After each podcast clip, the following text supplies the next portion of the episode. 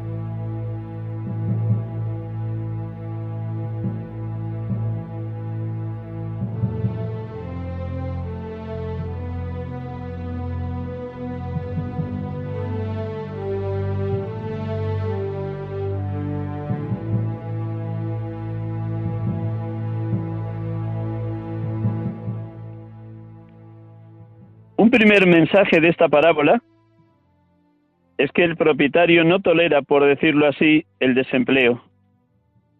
Quiere que todos trabajen en su viña y en realidad ser llamados ya en primera recompensa, poder trabajar en la viña del Señor, ponerse a su servicio, colaborar en su obra, constituye de por sí un premio inestimable que compensa toda fatiga, pero eso solo lo comprenden quien ama al Señor y su reino.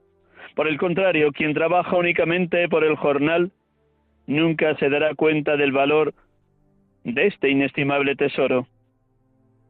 El que narra la parábola es San Mateo, apóstol y evangelista, cuya fiesta litúrgica, por lo demás, la acabamos de celebrar. Se complace en subrayar que San Mateo vivió personalmente esta experiencia. En efecto, antes de que Jesús lo llamara, ejercía el oficio de publicano y por eso era necesario considerarlo pecador público, excluido de la viña del Señor. Pero todo cambia cuando Jesús, pasando junto a su mesa de impuestos, lo mira y le dice, sígueme. Mateo se levantó y lo siguió. De publicano se convirtió inmediatamente en discípulo de Cristo. De último, se convirtió en primero, gracias a la lógica de Dios, que por suerte para nosotros es diversa de la del mundo. Mis pensamientos no son vuestros pensamientos, ni vuestros caminos son mis caminos, dice el Señor hoy en la primera lectura por boca del profeta Isaías.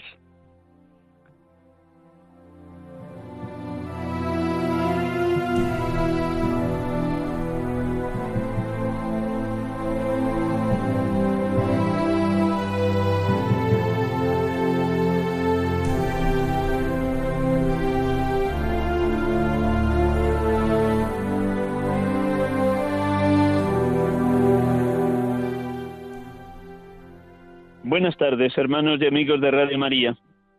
Un domingo más, una alegría grande para este sacerdote servirles a través de este programa, sacerdotes de Dios, servidores de los hombres, en directo, en esta tarde de domingo, domingo vigésimo quinto del tiempo ordinario.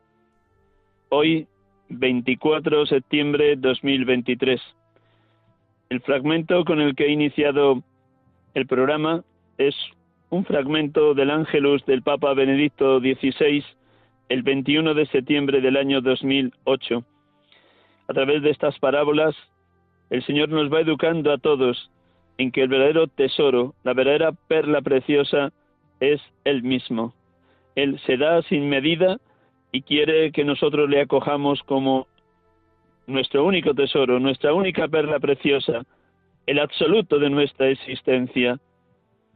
Vamos a orar como cada domingo con la palabra, con la palabra de Dios, el Evangelio de este domingo, que es precisamente esta parábola de los trabajadores de la viña.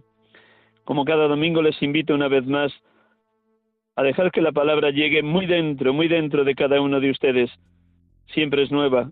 Posiblemente la han meditado a lo largo de la semana, o tal vez ayer por la tarde, quienes asistieron a la Eucaristía en la tarde del sábado, o algunos, o la mayor parte de los oyentes de este programa, hoy en la mañana se han asistido a la Eucaristía, o quienes están enfermos o impedidos de salir de casa cuando han escuchado la Eucaristía a través de alguno de los medios de comunicación. Pues de nuevo, un momento de silencio muy grande para que esta parábola de los jornaleros de la viña resuene vivísima y experimentemos que está dicha para nosotros hoy, 24 de septiembre 2023. Un instante con esta música, nos recogemos profundamente, hambreamos el valor inmenso de la palabra para vivir alimentados de ella.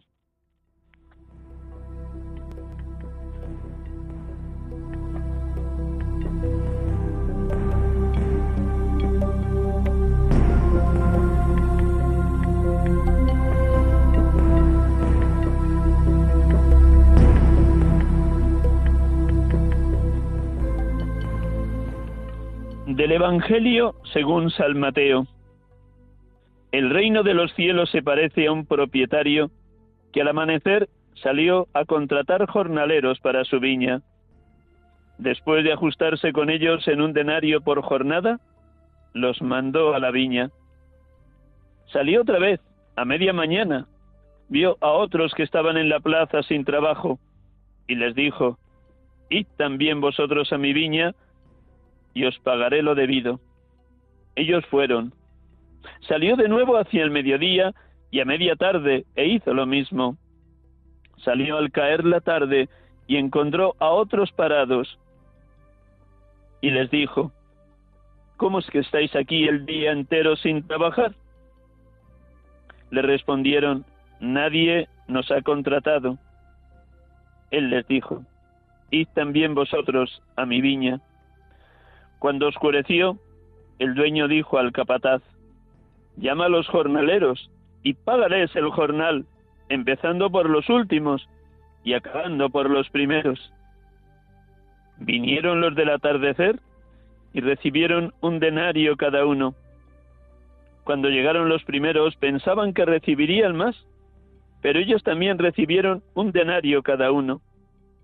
Al recibirlo se pusieron a protestar contra el amo. Estos últimos han trabajado solo una hora y los has tratado igual que a nosotros, que hemos aguantado el peso del día y el bochorno.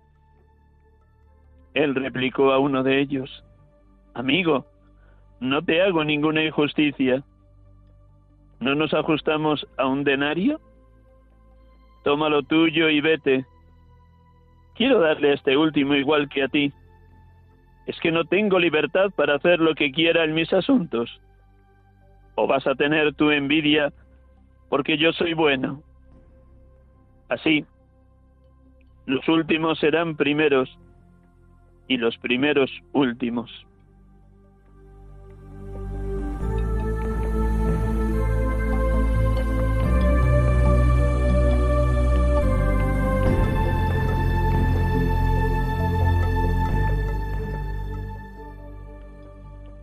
Bendito y alabado seas, Padre Dios, por tu inmensa gratitud, por tu inmensa gratuidad, por tu inmensa bendición. Bendito y alabado seas porque quieres que todos los hombres se salven y lleguen al conocimiento de la verdad.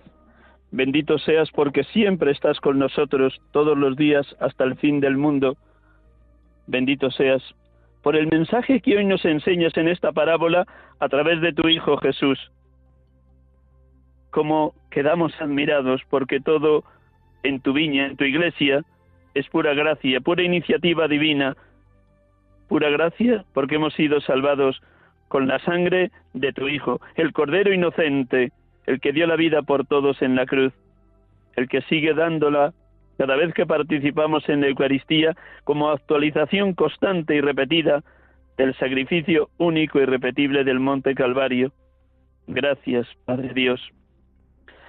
Bendito y alabado seas Jesucristo, porque la vida, la familia, la cultura, el trabajo, las tareas cotidianas, la fe, la pertenencia a la Iglesia, los sacramentos, la vocación a la que cada uno hemos sido llamados, es puro don tuyo, como tantas y tantas veces nos lo recuerdas. No me habéis elegido vosotros a mí, soy yo quien os he elegido y os he destinado para que vayáis y deis fruto y vuestro fruto permanezca. Gracias, Señor Jesús, porque no hicimos ningún mérito para nacer, ni para ser incorporados a la Iglesia por el bautismo, ni para elegir la vocación en la que cada uno hemos querido responderte a tu llamada. Qué maravilla poder contemplar que todo es don, que todo es pura gracia tuya, pura bendición tuya.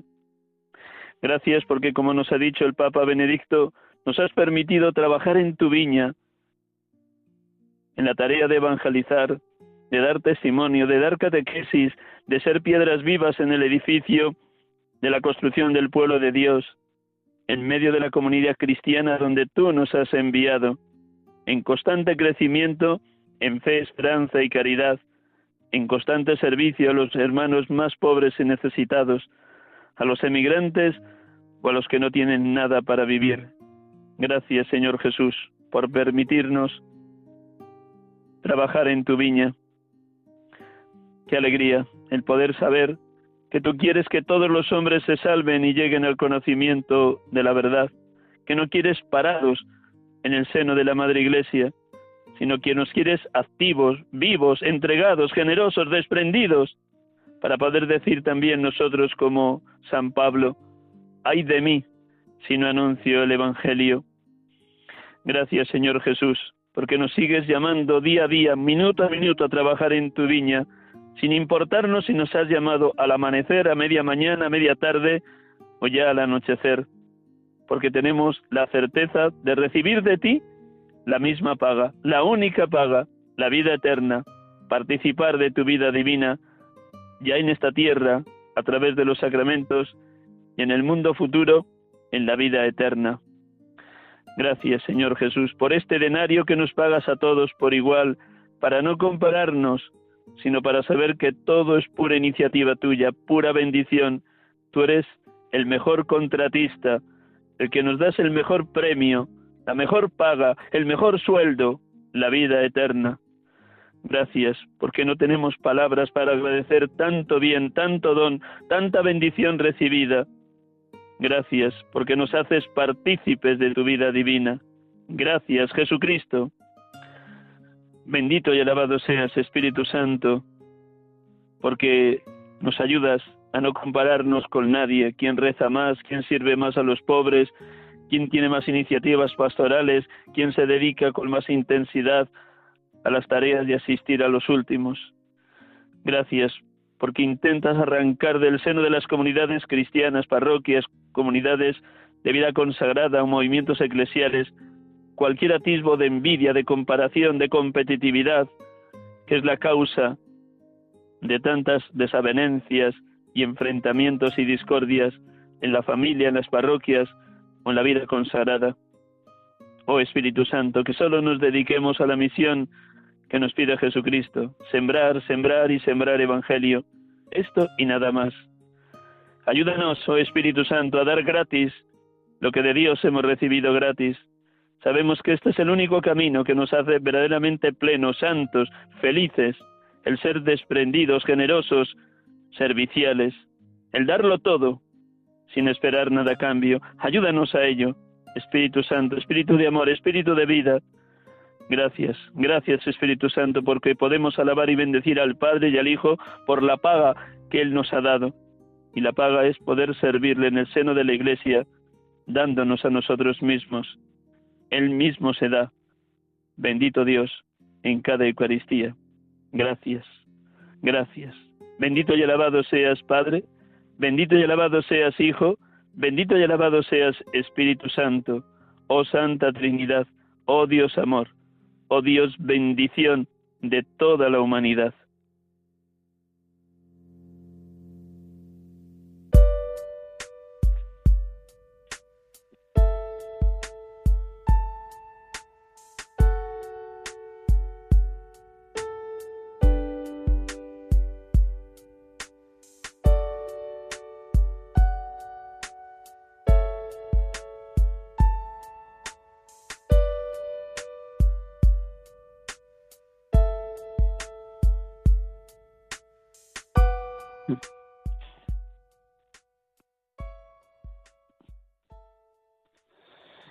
Estamos aquí con ustedes en directo en este programa habitual de la tarde de los domingos, sacerdotes de Dios, servidores de los hombres, en este domingo vigésimo quinto del tiempo ordinario, hoy 24 de septiembre de 2023.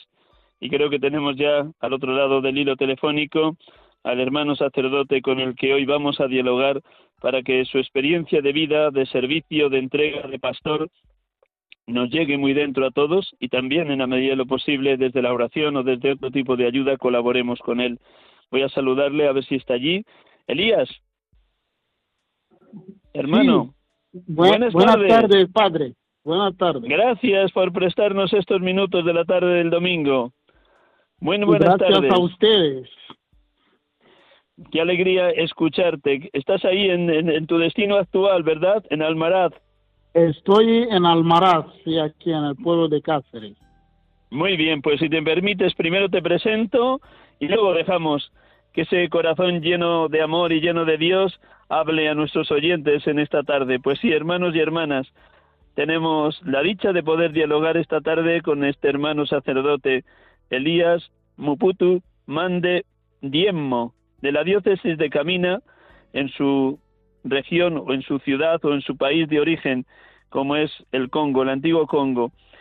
Y él fue ordenado el 14 de julio del 2001, llegó a España en el 2008, lleva 15 años, por tanto, en nuestro país.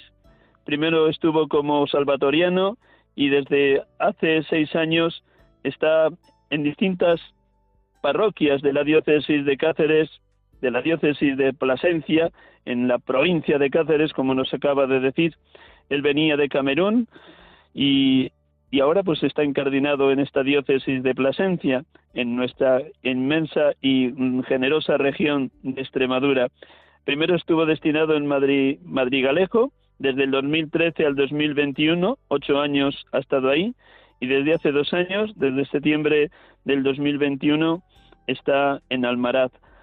Él, desde esas cercanía que sigue sintiendo por su país de origen y por su pueblo de origen, por el pueblo de sus padres, ha querido poner en marcha una ONG para que posibilitara que en el pueblo de origen de sus padres se levantara una escuela que hoy tiene 440 alumnos, pero que está llamada a abrirse con más aulas porque la demanda es muchísima. En una población de 12.000 habitantes, de mercado relieve agrícola y ganadero, siempre lo que pueden vivir aquellas familias es la pura subsistencia. Él nos lo contará ahora con mucho más detalle. Me contaba días atrás cómo la zona del pueblo de sus padres fue evangelizada en un primer momento por misioneros protestantes, pero poco a poco también va viendo y va creciendo la presencia de católicos allí en Camina, en, en esta diócesis. Por eso vamos a dejar que él nos cuente cómo ha vivido sus distintas etapas de ministerio sacerdotal, primero como consagrado y luego ya como sacerdote incardinado en la diócesis de Plasencia. La primera pregunta que siempre lanzo a mis queridos hermanos sacerdotes en este programa es ¿qué momento humano y espiritual estás viviendo? ¿Cómo dirías que está siendo este septiembre 2023? Elías. Eh, muchísimas gracias y saludos a todos los oyentes de la Radio María. Pues eh, me alegro mucho de poder eh, ser uno más del grupo de los oyentes y compartir con mucha mucha alegría mi experiencia de cristiano, de sacerdote y también de, de misionero, como aquí por esta, estas tierras extremeñas.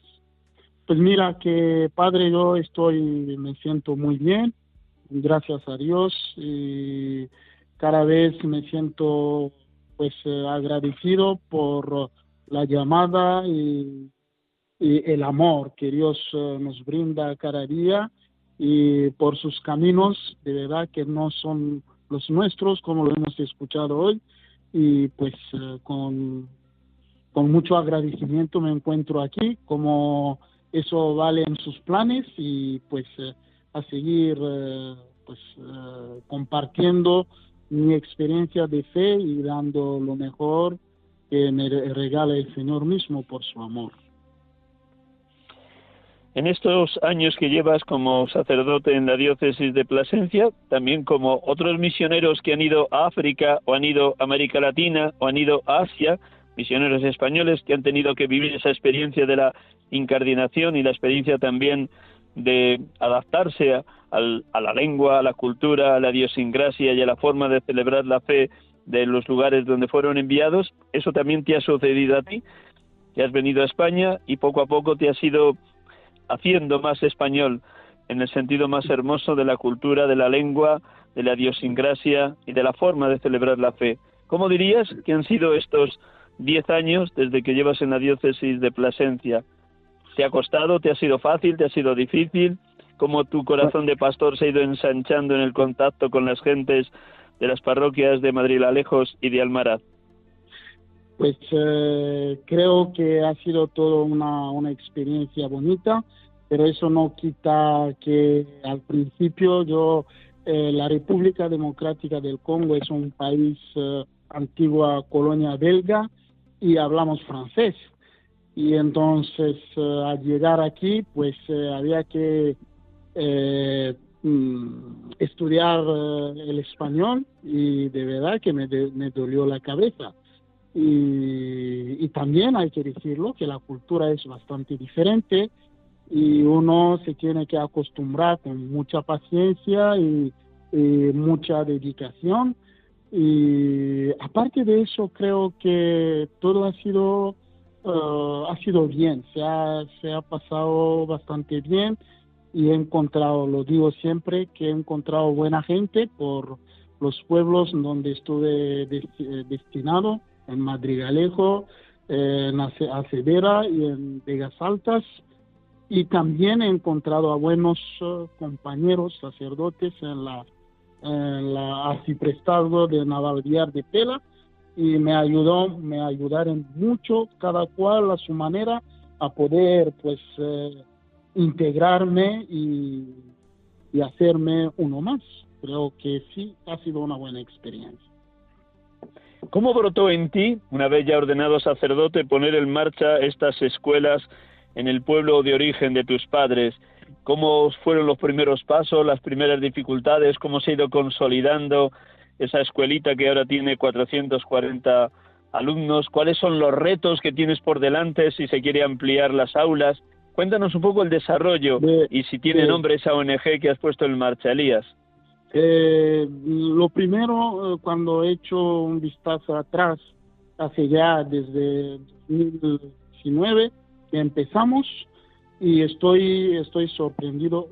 Empezamos estas escuelas sin saber con qué contar y cómo.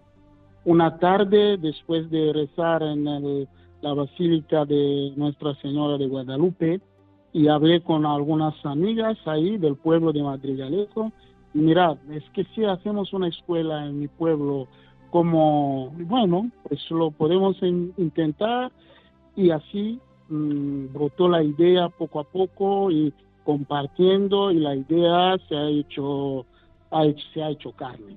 Y hoy mm, tenemos cuatro, eh, cuatro edificios, tres son uh, seis escuelas, eh, seis, seis aulas y, un, una, un, un, edificio para la dirección de la, de la escuela misma y tenemos más de 400 alumnos, pero aquella tierra ha sido evangelizada por los protestantes. Y entonces el intento ahora de acercarse con la, la, iglesia católica eh, es muy, muy reciente. Y entonces... Eh, Mm, mm, con mucha mucha alegría cuando empezamos las escuelas ahora mismo estamos desbordados porque no es lo digo por mí es la mejor escuela del pueblo. Y los niños como ya sabe que aquí aquí en nuestra tierra en África hay muchos niños. Y entonces estamos desbordados con las seis aulas. No llegamos uh, a, atender a todos los niños. Entonces hace falta uh, dos aulas, hace falta también púlpitos porque no tenemos bastante. Lo que hemos pensado, estamos completamente desbordados. Como la Iglesia vive a las puertas de un sínodo dedicado a la sinodalidad, tú has puesto en marcha ese sentido de cooperación de laicos, consagrados y sacerdotes. ¿De qué manera te fueron ayudando estas familias, primero de Madrigalejos y luego de Almaraz, para poner en marcha una aventura supuestamente difícil, porque tú estás en España y las escuelas están allí en Congo, en tu país de origen? ¿Cómo, cómo fueron colaborando contigo? Y las veces que tú has ido allí, ¿cómo has hecho un seguimiento de cómo se está aprovechando el dinero que recauda la ONG y de qué manera también la dirección de la escuela y los profesores colaboran en esa calidad educativa que tú señalabas que es por encima de las demás escuelas del pueblo.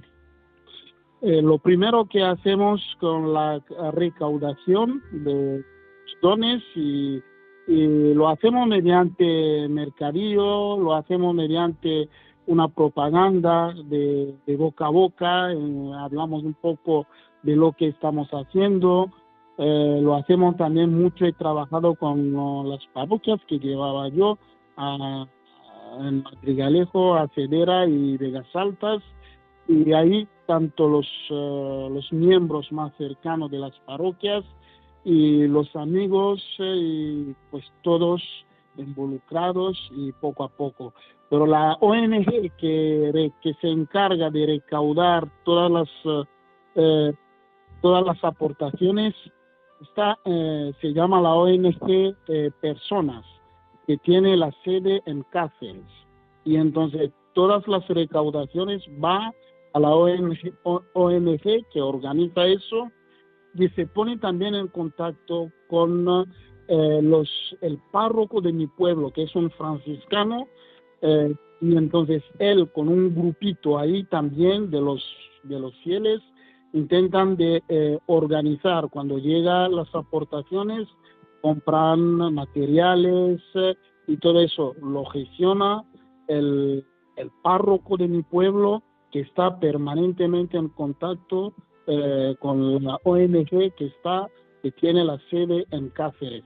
Son ellos de verdad al principio que no entendía nada, son ellos con su ayuda, con sus consejos, y ellos han sido una, una pieza eh, mayor en la, en la obra que estamos eh, desarrollando por el bien de estos niños abandonados ahí porque el Estado no hace nada y entonces eh, y e, ellos intentan también con su aportación eh, tanto en los libros de texto, con los maestros que se involucran para que lo que dan sea una, una, una enseñanza de calidad.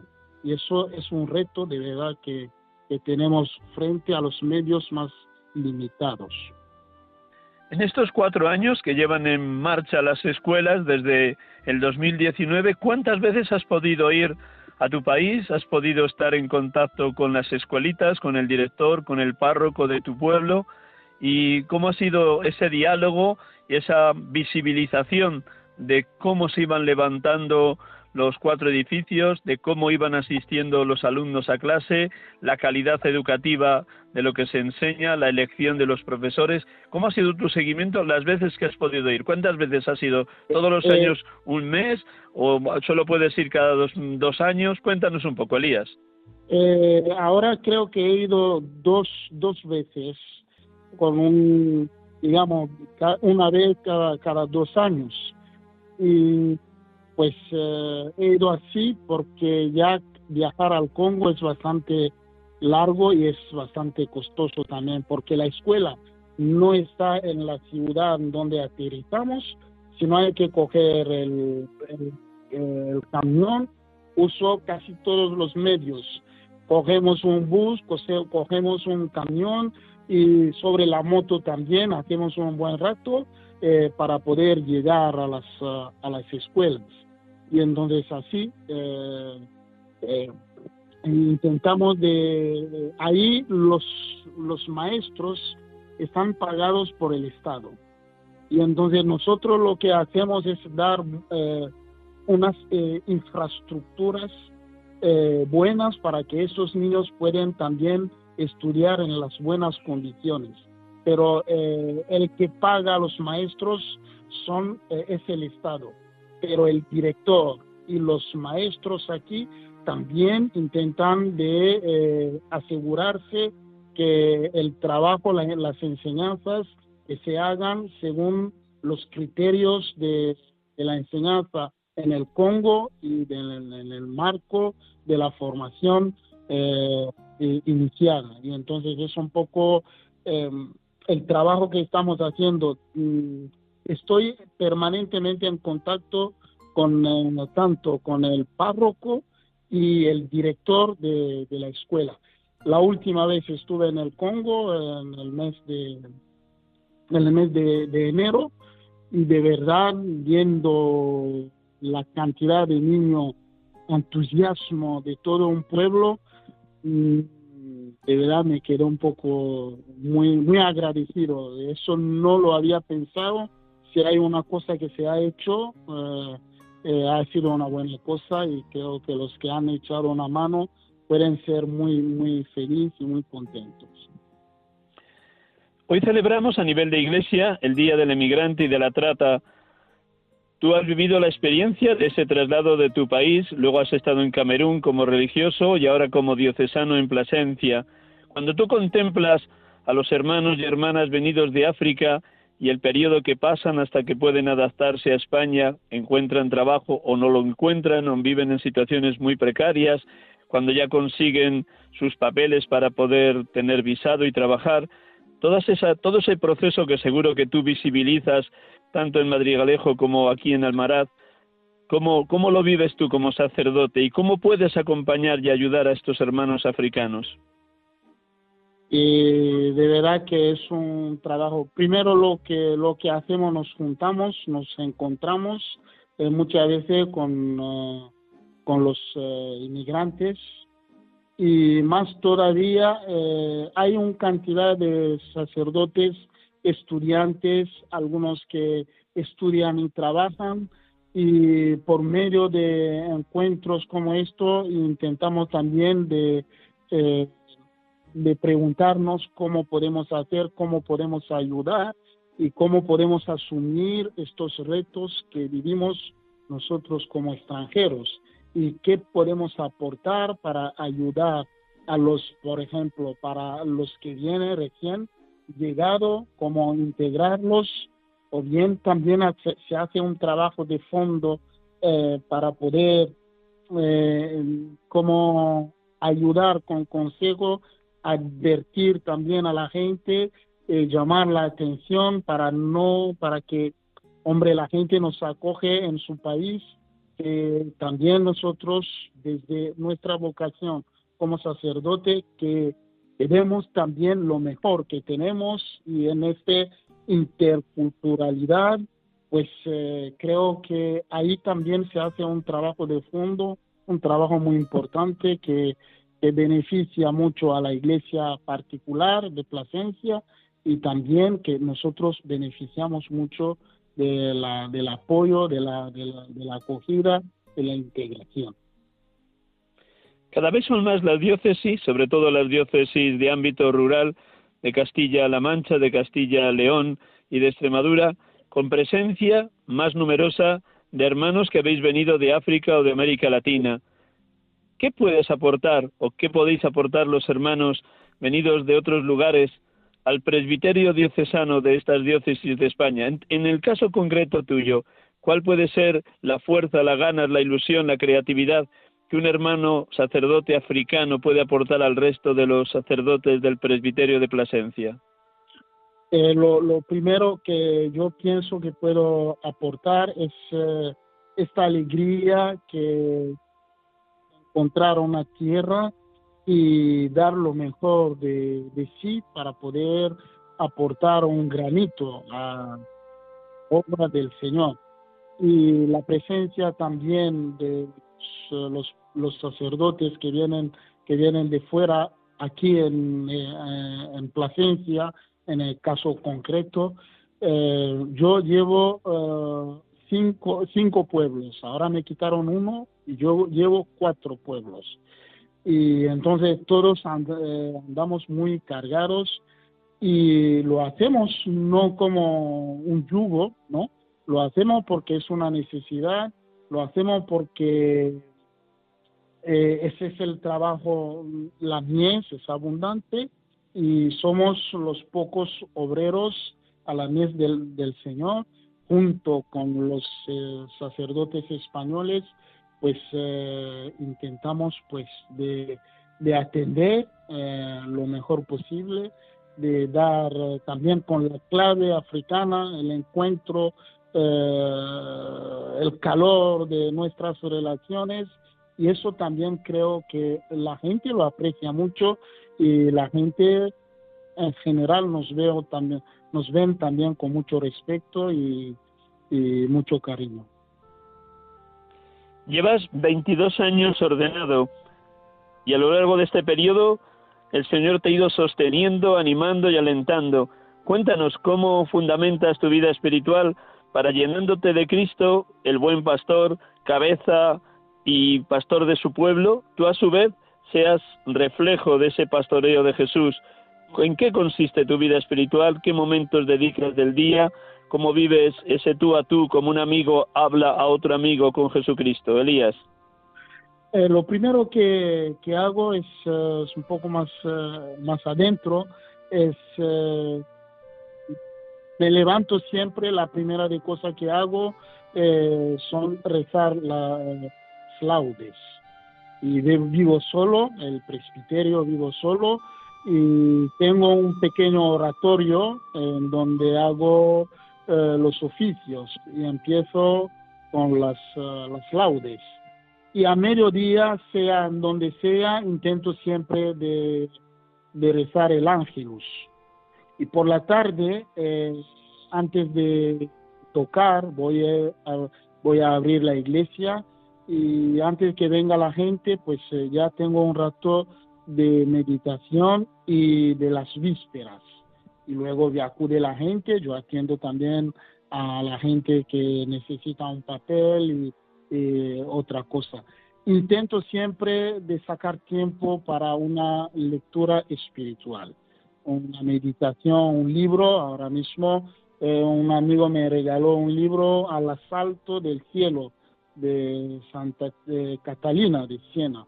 Y entonces sí, ahí también eh, saco tiempo de meditación y antes de dormir muchas veces que eh, también eh, las completas una, un examen de conciencia antes de, de, acostarse pues son momentos pequeños que dentro de, de muchas actividades encuentro siempre un pequeño momento de encuentro con el Señor, de, descanso en el Señor y, de confianza en el Señor.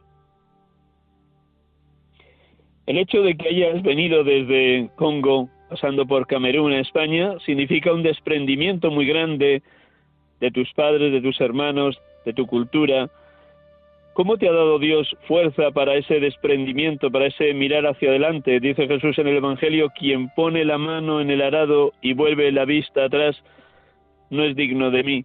Tú pusiste la mano en el arado del sacerdocio desde el 2001 y has mirado hacia adelante y sigues mirando hacia adelante en esa diócesis de Plasencia y en este momento en este pueblo de Almaraz.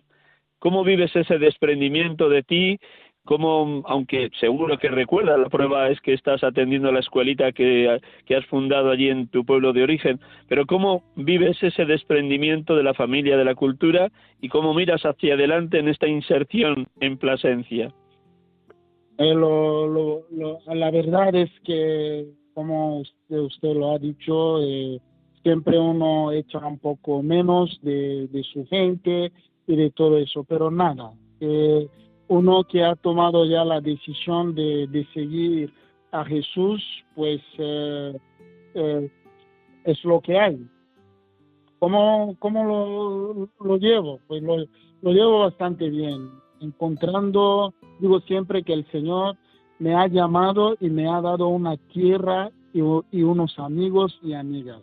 encontramos siempre gente que pues eh, que intenta de, rellenar este vacío, gente que, que nos que nos eh, nos acompaña y también el trabajo pastoral que no solamente que te come, te quema, pero te acerca más a Jesús.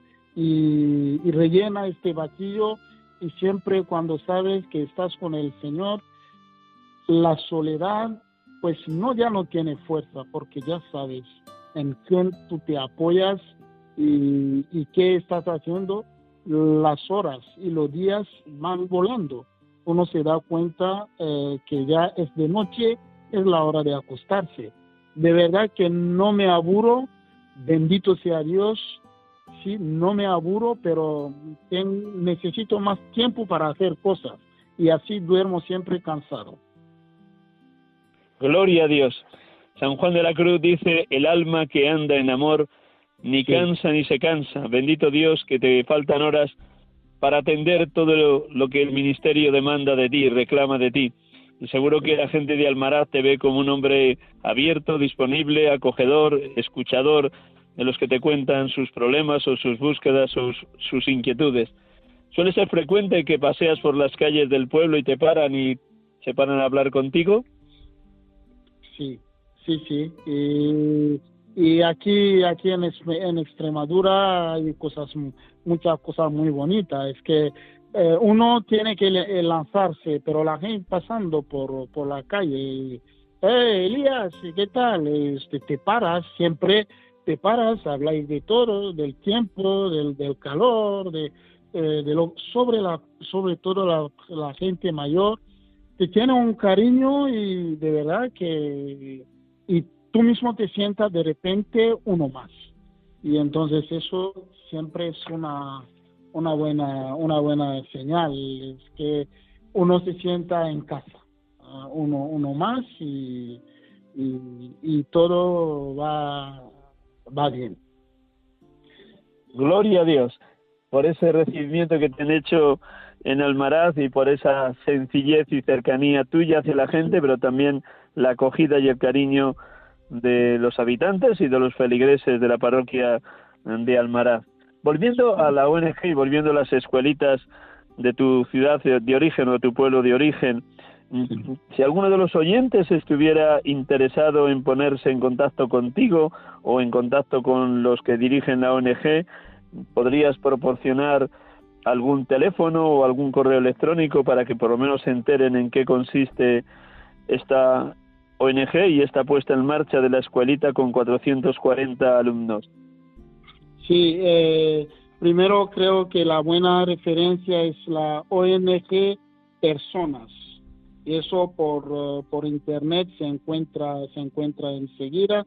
ONG eh, Personas, que está en, en Cáceres el número de, de contacto de teléfono de ellos, como, como son normal, es 927 21 5155. Repito, 927 21 51 55 eh, ONG Personas que está en Cáceres y ellos eh, pueden proporcionar eh, muchas muchas informaciones.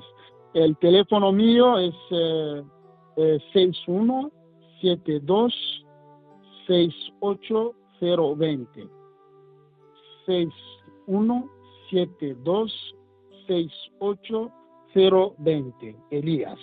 Entonces, muy bien. Sí, eso, eso, eso lo todo, sí.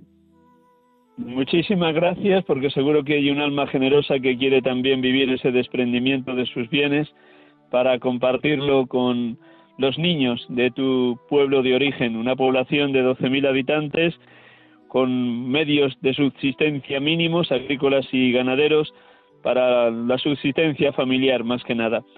Mm, Elías, también alguno de los seglares que está más cerca contigo colaborando ha tenido la oportunidad de viajar hasta Congo y viajar hasta tu ciudad o algunos jóvenes se han sentido con inquietud de ir a enseñar durante un mes o dos meses de sus vacaciones como voluntarios, o esto está en un proyecto de futuro?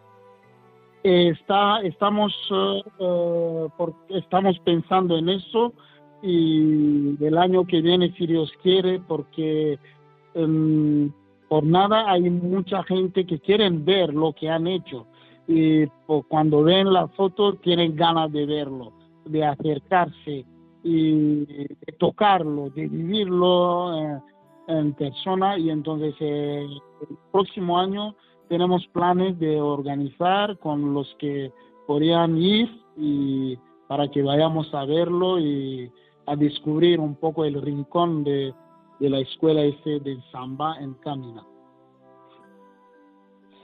¿Cómo es el contacto y la relación con el franciscano que es a la vez párroco de tu pueblo? Porque sin duda para poder poner en marcha y hacer un seguimiento lo más cuidado, lo más detallado, se necesitará una comunicación permanente entre él y tú, tú y él.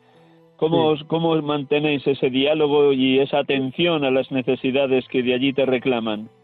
Lo, lo hacemos mediante el teléfono o el WhatsApp, eh, porque él tiene tiene un teléfono con WhatsApp y entonces eh, así la foto, eh, las conversaciones, incluso también para ver un poco eh, el trabajo que se está haciendo. Por este medio, pues nos apañamos poco a poco para que nosotros sepamos un poco cómo va evolucionando la cosa y desde aquí también para mandar mensajes informaciones eh, útiles.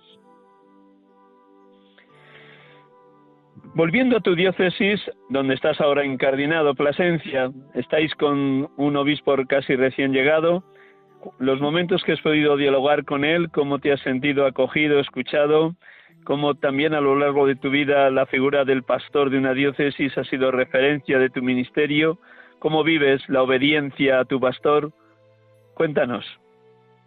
Pues eh, de verdad que desde 2008 me ha tocado a conocer a tres obispos, don Amadeo, que el primero que me acogió eh, a la diócesis de Plasencia, que ya es mérito, y luego don José Luis, este, que ha sido trasladado a, la, a las diócesis de Salamanca y, Ciudad Rodrigo. Ciudad Rodrigo. Sí, y luego ahora tenemos a don Ernesto y de verdad que lo que podemos, en resumen, entre los tres pastores que he conocido en esta diócesis son personas eh, muy amables. Lo primero, el último, el don Ernesto, es una persona muy sencilla, una persona muy cercana y de verdad que te llama la atención. Obispo muy cercano, muy sencillo y de verdad que yo me acuerdo la primera vez que tuve que hablar con él en mi salón aquí, me quedé de verdad sorprendido, una persona entrañable. Y de verdad que te inspira te inspira de verdad como un pastor, un padre, un padre más bien que te acerca con toda confianza y toda y todo cariño. Don José Luis igual estaba también con nosotros, don Amadeo también. Y entonces eh, un pastor de verdad que deja su piel por el bien del rebaño, eso siempre te llama mucho atención y te, te, ayuda también de hacer lo mismo con la Grey, con la parroquia que tienes. Eh, creo que por ahí va el camino, sí, de verdad que eh, la última pregunta, que como ves el tiempo vuela en, la radio y te estamos muy agradecidos de todo tu testimonio, tu alegría, tu sencillez, tus ganas de ser pastor según el corazón de Cristo. Seguro que también desde hace dos años llegaste ahí al Maraz y has ido oteando la realidad de la parroquia, pero también los retos. ¿Cuáles dirías que son los retos y ¿Qué, aspectos concretos o de la liturgia o de la evangelización o de la catequesis o de cáritas o del sentido comunitario de la parroquia, cuál de estos aspectos mm, lo ves como un reto por delante y como una llamada que el Señor te hace y tú tienes ganas de ponerlo en marcha? Sí, mira, que es verdad, eh, recto concretamente de, de no queramos aquí en los pueblos, no quedamos con las iglesias vacías. Y lo que es interesante, eh, siempre hay tres o cuatro o cinco personas mayores que, que, te, que te llena, que te llena en el sentido, pero mm, abres la iglesia, son las mismas, tres o cuatro, pero no se cansan, están contigo y vienen con ganas y te, te da también ganas de, de levantar lo que está caído, de, de, lanzarte, de contar con lo que hay y poder hacer, eh, hacer algo. Me ha tocado una situación bastante complicada cuando llegué al Marat. Bendito sea Dios, este, este, este, esta entrega, este, este calor, mm, me está cambiando las cosas. Veo que no, la cosa está cambiando y la gente está acudiendo a la iglesia y, y te, te da mucha alegría y te da muchas ganas de trabajar más, de, de lanzarte más. Pero bueno, nosotros hacemos lo que podamos, que el dueño de la mies pues eh, complementa lo que ya hemos empezado. Qué alegría escucharte. Bueno, pues para los oyentes de Radio María que se hayan incorporado al programa ya iniciado, me van a permitir que les recuerde con quién estamos dialogando. Tenemos hoy la dicha de escuchar el testimonio de Elías Muputu Mande Diemo, sacerdote de la diócesis de Plasencia, ahora mismo destinado en Almaraz desde hace dos años, que nos ha compartido cómo vive su ministerio, cómo ha hecho ese traslado desde Congo, su país de origen, a España y en España en la diócesis de Plasencia. Nos ha participado también de la puesta en marcha de una ONG, Personas, que lleva adelante un proyecto de mantener y de incrementar una escuela en su pueblo de origen allí en Congo. Él viene de la diócesis de Camina de Congo, de, del antiguo Congo belga. Pues, mmm, Elías, con tu permiso vamos a terminar como suelo terminar el programa todos los domingos con una oración. Lo escuchas porque va a ser una oración por los sacerdotes y del sacerdote para que nuestros oyentes a través de esta oración también oren por ti. Yo les pido a todos los oyentes de Radio María que conectan con este programa habitualmente, sacerdotes de Dios, servidores de los hombres, que esta tarde tengan una oración muy delicada, muy muy muy entrañable por nuestro hermano Elías. Un instante en silencio, rezamos esta oración y concluimos el programa.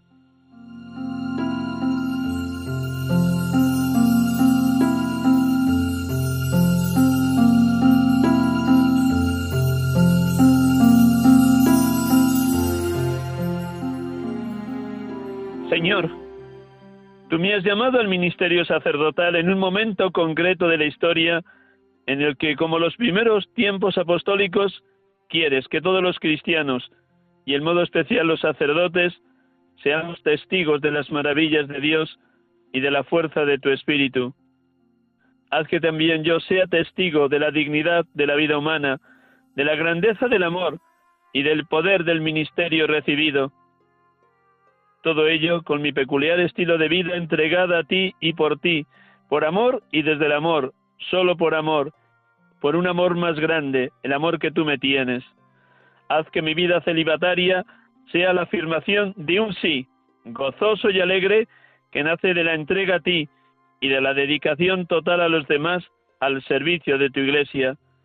Dame fuerzas en la flaqueza y también agradecer constantemente mis victorias movidas por tu espíritu. Madre Inmaculada, que dijiste es el sí más grande y maravilloso de todos los tiempos, que yo sepa convertir mi vida de cada día en fuente de generosidad y entrega, y junto a ti, Madre, a los pies de los grandes cruces del mundo, me asocia el dolor redentor de la muerte de tu Hijo, para gozar con él del triunfo de la resurrección para la vida eterna.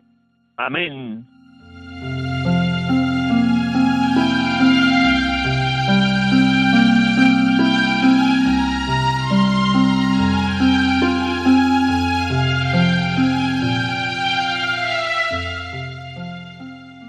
Elías, muchísimas gracias por tu testimonio, por tu vida compartida, por tu alegría de sacerdote. Que Dios te siga bendiciendo allá en Almaraz, en tu diócesis de Plasencia. Gracias, Elías. Muchísimas gracias a vosotros. A todos los oyentes, muy buenas tardes. Gracias por su escucha, por la oración en favor de la santidad de seminaristas y sacerdotes. Muy buenas tardes, feliz domingo, feliz semana y hasta el próximo domingo, si Dios quiere. Que Dios les bendiga. La bendición de Dios Todopoderoso, Padre, Hijo y Espíritu Santo, descienda sobre vosotros. Amén.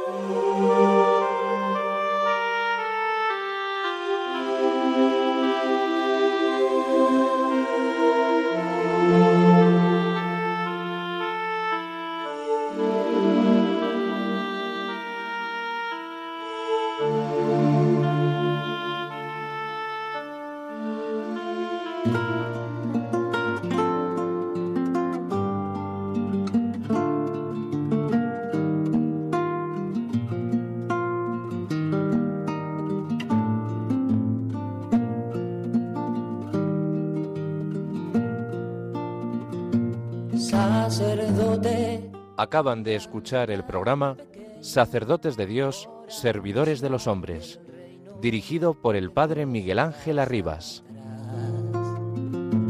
Sacerdote, la vida pone en juego, pastores para el pueblo, un guía a la verdad. Sacerdote, tan rico en los esfuerzos, tan pobre en no quiero, pues quiere siempre ahora